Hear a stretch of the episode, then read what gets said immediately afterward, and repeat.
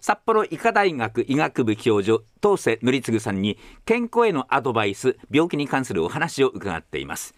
東瀬先生おはようございます。おはようございます。おはようございます。よろしくお願いいたします。よろしくお願いします。今朝は新型コロナウイルスの定点把握についてお話を伺います。はい。新型コロナウイルスの感染法上の位置づけが2類相当から5類に変更されましてそれから初めてとなります感染状況の発表が先週ありました。はい。これが定点把握なんですがはい。この定点把握っていうのはどういう仕組みなんですか？あの簡単に言うとあのいあらかじめ病院とか診療所に決めておいてですね、はい。そこからまあ定期的にその、うん。その例えば新型コロナが新型コロナのはい。患者さんですね、はい。診断した患者さんの数をうん。定期的に報告してもらうっていうそれを集めて、え。えー分析するっていう制度ですね。ああ。ええ以前は全数でしたよね。全数把握でしたね、はいはいはい。ええええ。あの以前はとにかくすべての診療あの発熱外来診療所のデータを全部集めるってことだったんですけども、はい。そういうふうにはしないで、ええ。えーとある程度の数の各地域にですね、はい。あのそのまあ、したと今回は新型コロナですけども、はい。それのあ見てあの診察することができる、うん。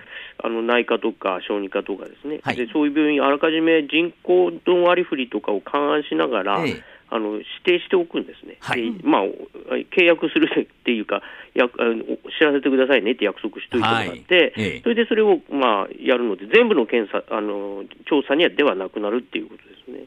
それでもあの、はい。全体的な傾向はわかるということですか？そうです、その人口とかですね、ええ。それから患者患者さんの数とかですね、うん。そういうのは、あのーまあ、そういう完全に割り振って推計できるような形で、あの指定をしますので、はい。えそそれで大体のことは分かるということなんあですね。そうですか、ええ。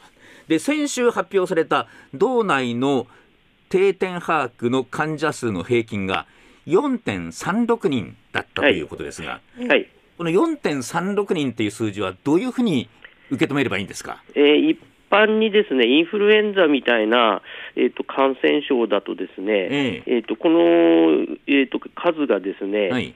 1.0を超えてるとうん流行してますって意味になるんですよ。ね。はいはい。ええ。はい。なので4.36っていうのは、はい。えーそこそこちゃんと流行してますよねっていうことになるんですけども、あー、はい。しっかりとまだ流行は続いてますよということなんですか？そうです、はいはい。あーこの数字だけ見ると私たちわからないんですよ。わね。かんないですよね。わえかわかんないんですよ。ええ。えなので、これはですね、こん先週が初めての報告でしたんで、ええ。はい。これを今週、来週ぐらいまでこう見て、えそのこの数字の動向ですね、ええ。あ増えてるのか減ってるのかっていうのを見えて、ええ。えー判断していくってことになると思うんで。ああ増加してるとか減ってますとかええということになりますね。で全体的に見てこれは厳しい状況だとかってそういう判断というのはええ。これでわかるんですか？これまあ、例えばこれがですね、ええ。あのインフルエンザの時はいいつもそうなんですけど、はい。まず1超えるかどうかずっと見てて、はいはいはい。で1超えたらあ流行してますと、うん。でこれが2、3って増えていくようであれば、ええ。あのけ警報出しましょうかとかっていう話になってるんですね、インフルエンザはですね。インフルエンザですよね。これだ新型コロナの場合は、ええそれまだ経験がないので、はいとりあえず数字出して、様子を見ていくってことになると思うんですね。あそれえで警報の数字はどれくらいだとかっていうのを決めていく感じなんですか？ええあのその辺は、まあ、あのああくまで厚生労働省とかそのそっちの方で、ええー常にあのデータモニタリングしながらけえー警戒していくことになるんですけども、はいはい。まあ、必要があればそういうことになると思いますね。そうですね、ええ。なんか分かりやすくしてほしいなっていうのがあるんですよ、えどうしてもね。分かりやすくなるにはもうちょっとかかるっていうふうに申し訳ないんですけど、始めたばっかりだったらなるほど、えそうですか、ええ。じゃあそのうちに青信号だとか黄色信号とか、えーそういうことになると思うんです。なるんですね。赤信号とかね、ええええ。うんそういうふうに分かりやすくするにはもうちょっと時間がかかりそうだというえーそうですね、はい、ことになりますか、ええ。そうですか。で自治体によって独自にあの60歳以上の患者数とか自治体によってこう発表しているところもありますけれどもはいはいはい。そういうのっていうのは必要ありますか、いや、それはもうしていただくに越したことはないんですけども、ええ。はい。このあたりはそのそそれぞれの自治体のその保保健担当のですね、えのあの余力がどのぐらいあるのかっていうことに関わっちゃうので、ああそうですか。ええ。そうですよね、ええなので、それちょっと余裕があるところとかは、そういうのを出してくださるかもしれないんですけど、えまあ、自治体によってはめ、もう定点観測とは、あの実は新型コロナだけじゃないので、えええーインフルエンザとか、他に実はあのいくつかちょっと最近増えてる感染症もあるもんですから、あのーそういうのでこう、余力が避けないっていう可能性はあるんですよね。え増えてる感染症って何ですか、えー例えばですね、ば梅毒とかですね、あ梅毒。あ、えーそれから RS ウイルスとかですね、えこれ増加傾向にあるんですね。えーだからいろんな感染症結構出てるんです、今。はい。えああそうか。そういうこともちゃんとやらなきゃいけないので、えーえーえー新型コロナ。だけってわけにいかないんですね。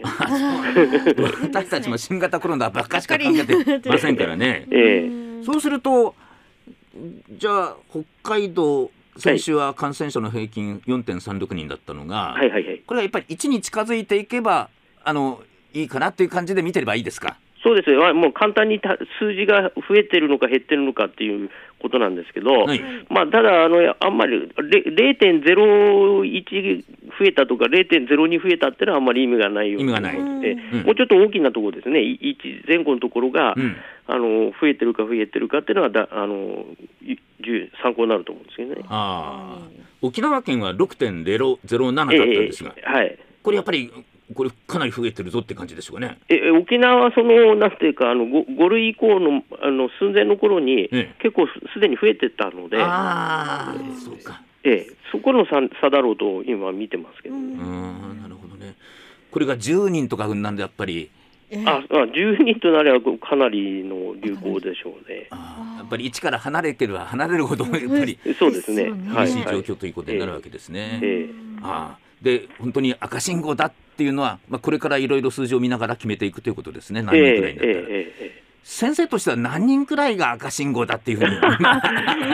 え いや、それは僕からちょっと言えないですね、あくまで公式見解が必要なので、ええはいはい、だと思います。ただ、あのえー、となんとなく他の情報もいろいろ全国的に出てまして、ええ。はい。それを集めて見てみると、はい。え新型コロナの感染拡大のスピードはどうも鈍ってるみたいだなという感じなんですけどね。ああそうですか、ええ。はあ、なるほど亡くなった方も人数もわからないんですよねえーいや、あれは全部出てるんですけど、集計で出してないだけです。ああそうなんですか、えええどっちにしろそそちらはもう急激に増えてるとかってそういうことはないです。ないですか、はいはい。そうですかでも感染は少しずつですが増え続けてますよというふうに受け取ったらいいですねそうですね。はい、はい。4.36人ですねはい。はいわかりましたありがとうございましありがとうござたいました。はい、はいありがとうございました。